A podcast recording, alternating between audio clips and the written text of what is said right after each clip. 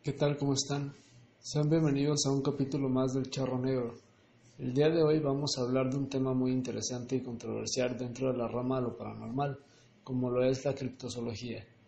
Algunos tal vez conozcan su significado, pero hay algunos que tal vez son nuevos en esto y se preguntan qué quiere decir o en qué se basa esta palabra. Pónganse cómodos y acompáñenos a meternos un poco al extenso mundo de la criptozoología. Comenzamos.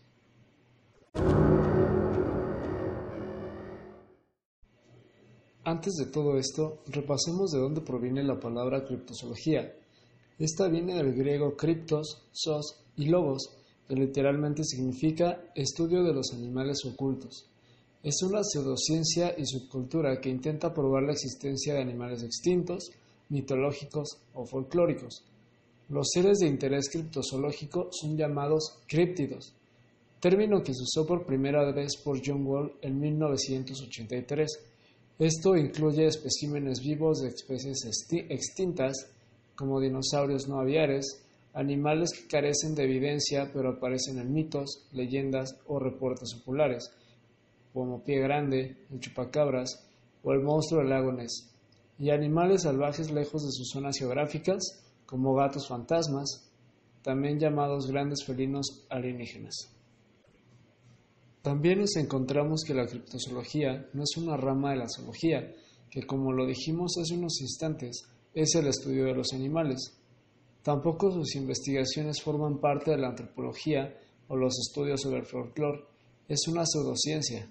Asimismo, son evidentes sus influencias recíprocas con los que se ocupan de otras pseudociencias, como la caza de fantasmas y la ufología. Y bueno, ahora sí, dejando un poco las explicaciones científicas, pasemos a lo que sé que les interesa realmente, las criaturas que podemos encontrar.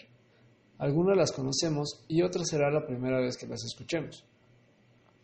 Comencemos por los animales inexistentes o míticos. Estos nunca han sido descritos o lo han sido de forma inexacta. Constituyen el núcleo de la criptozoología. En esta clasificación tenemos a las criaturas acuáticas, tales como las sirenas, las criaturas lacustres, monstruo del lago Ness, del lago Tianchi, Tesi, el moquele bembé, capa o gopogo, las criaturas marinas, como el kraken, leviatán, el ningen, la serpiente marina, el demonio negro, que es más bien conocido como el megalodón. También encontramos criaturas terrestres como el chupacabras, el cadejo, jacalope, bestia de Jebaudán, el tigre azul o el unicornio, criaturas humanoides como el hombre lobo, el hombre polilla, cherufe, basajaun, pie grande o el yeti, las criaturas voladoras como el rod, el thunderbird o ave del trueno, con gamato y lenguas. Y también nos encontramos a las plantas, eh, como el árbol carnívoro de Madagascar, el duñac y el yatebeo. Cabe mencionar que en esta categoría de la criptobotánica todos son árboles devoradores de humanos. En la siguiente clasificación encontramos a los taxones extintos. Estos se consideran taxones animales oficialmente extintos, pero los criptozoólogos pretenden su supervivencia basándose en avistamientos no confirmados o en leyendas locales. Entre mencionar algunos están la foca monje del Caribe, el último ejemplar conocido en 1952, Leviatán, extinto hace 12 millones de años, Megalodón, extinto hace 1.5 millones de años, el Moa gigante, oficialmente extinto hace 500 años por acción del hombre, Megalania, oficialmente extinto hace 30.000 años, tigre dientes de sable, oficialmente extinto hace unos 12.000 años, y el hombre de Neandertal, oficialmente extinto hace 28.000 años. Lo siguiente son las criaturas descartadas por la criptozoología. A estas también se les consideran críptidos, pero son descartados por los criptozoólogos, como las criaturas aladas, las cuales pueden ser el diablo de Jersey, el hombre polilla, el fénix, el grifo y el dragón. Cuanto a criaturas terrestres, se encuentra el Kasai Rex, el monstruo de Flatwoods, los Nightcrawlers, cocodrilos en alcantarillas y el demonio de Dover. y en las acuáticas se encuentra el zaratán, que es la tortuga gigante del tamaño de una isla. Por último encontramos en la categoría de críptidos falsos, esto quiere decir que con frecuencia aparecen evidencias de criaturas que en algún momento fueron consideradas críptidos, pero después de un tiempo se descubre su falsificación. Esto quiere decir que muchas personas llegaron a eh, poner pruebas como fotos, como algún tipo de evidencia física, pero los criptozoólogos con su estudio descartan esta existencia de estos animales o estos seres, tales como pueden ser los gnomos de Gerona en España, los sirenos, los jodag, los rod y el jacalope.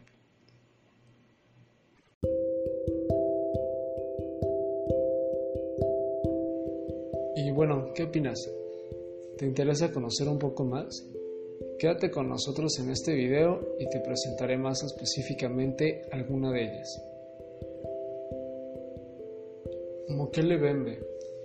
El Moquele Bembe, el que detiene los ríos, también conocido como Bulu Embe en Camerún, Yamala y Yamali en Gabón, es una bestia común de la mitología de varias culturas del África Central, principalmente pigmeos. Mayoritariamente se la ubica en los pantanos del río Licuola en la República Popular del Congo. Los relatos y la tradición oral de varias tribus africanas lo describen de manera variable o errática, a veces como un animal de color gris parduzco y de tamaño superior al de un elefante, de unos 4 a 6 metros de alto y 5 a 10 metros de largo. En otras ocasiones, su tamaño no supera el de un hipopótamo. Otros lo describen como un saurópodo Alegan que tiene el cuello largo y flexible y un solo diente, aunque muy grande.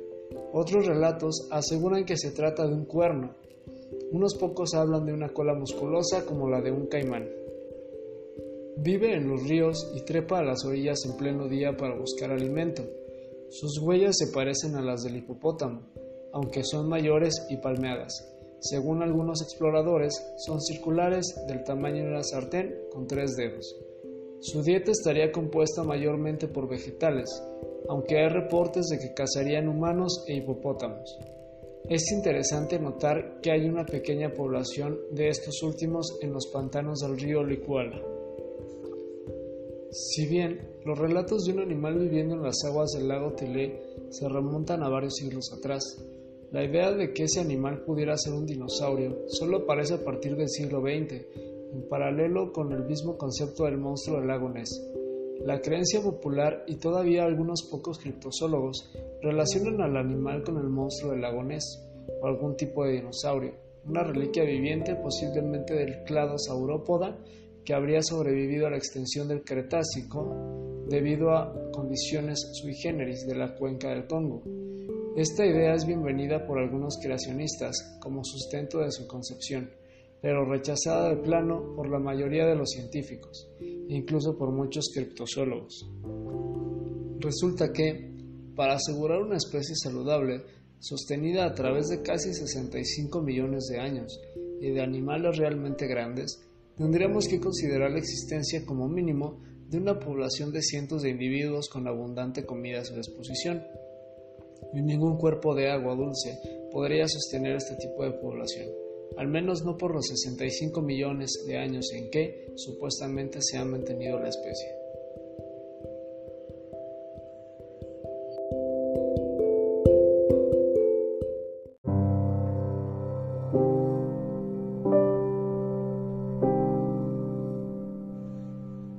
Bestia de Gebaudán La bestia de Gebaudán es el nombre histórico atribuido a un críptido devorador de hombres, semejante a un lobo, perro o perro lobo, que asoló la región de Gévaudan, ubicada actualmente en el departamento francés de Lozère, región de Occitania, en el sur de Francia, entre 1764 y 1767.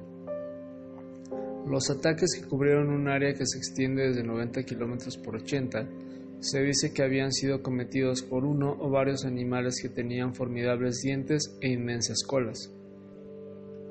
El número de víctimas difiere según las fuentes.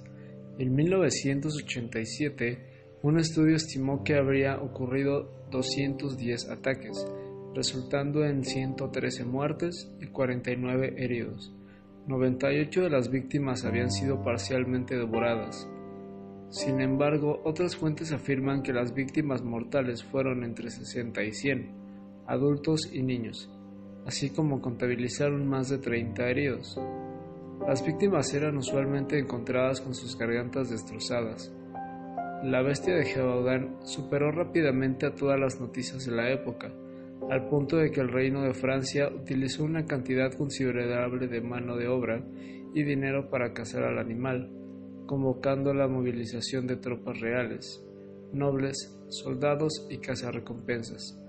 Las hipótesis sobre la naturaleza de la bestia fueron varias, desde la de un lobo con anormales dimensiones, un animal exótico, un hombre lobo y hasta incluso un asesino en serie.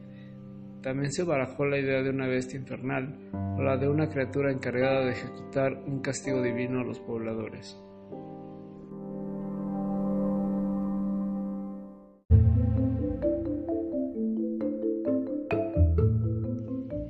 Kappa. Un kappa, niño de río, es una variedad de yokai o demonio perteneciente al folclore japonés que habita en los ríos o lagos. Su nombre es una combinación de las palabras kawa, que significa río, y guapa, una variante de guaragua, que se traduce como niño. Los sintoístas le consideran como un suijin, una deidad del agua, así como también una de sus apariciones temporales. En el budismo japonés, los kappas son considerados como una especie de ogros hambrientos. Los kappas suelen representarse como pequeños humanoides con forma de rana del tamaño de un niño. Su cara tiene aspecto de tortuga y en muchas ocasiones es ilustrado con un caparazón en la espalda. Su escamosa piel reptiliana varía de color desde el verde hasta el amarillo pasando por el azul. El hábitat natural de los kappas son los ríos, estanques y lagunas de Japón. Tiene adaptaciones morfológicas a su hábitat, tales como membranas interdigitales en pies y manos que usan para desplazarse y nadar a gran velocidad. Los kappas suelen ser los antagonistas de los cuentos tradicionales japoneses. En las historietas suelen tirarse flatulencias muy fuertes, mirar a las muchachas escondidas mientras se desvisten, robar hortalizas en los huertos, raptar a niños o violar a las mujeres. De hecho, una de las comidas favoritas de los capas son los niños, un manjar al que no se pueden resistir. Los capas se alimentan de sus víctimas arrancándoles y comiéndose el shirikodama, que se trata de una especie de bola que se encuentra dentro del ano, posiblemente referida a la próstata. Para asustar a los kappa se puede utilizar fuego, Aún hay muchas aldeas en Japón que utilizan fuegos artificiales cada año para asustar a los malos espíritus, entre ellos los kappa. Aún así, según la mitología, los kappas son seres muy educados que siguen a la perfección el código de conducta japonés. Por eso, según la tradición, para poder escapar de un kappa, solo es necesario hacer una reverencia. El kappa se verá obligado a devolverla, dejando caer el agua de su calva y perdiendo temporalmente sus poderes.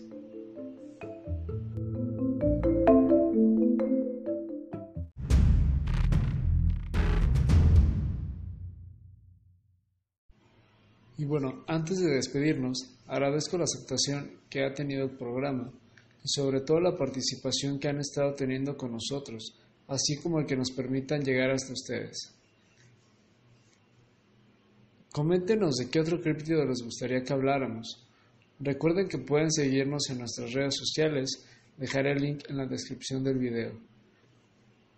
Nos escuchamos en el próximo episodio del podcast. Yo soy Eduardo. Adiós.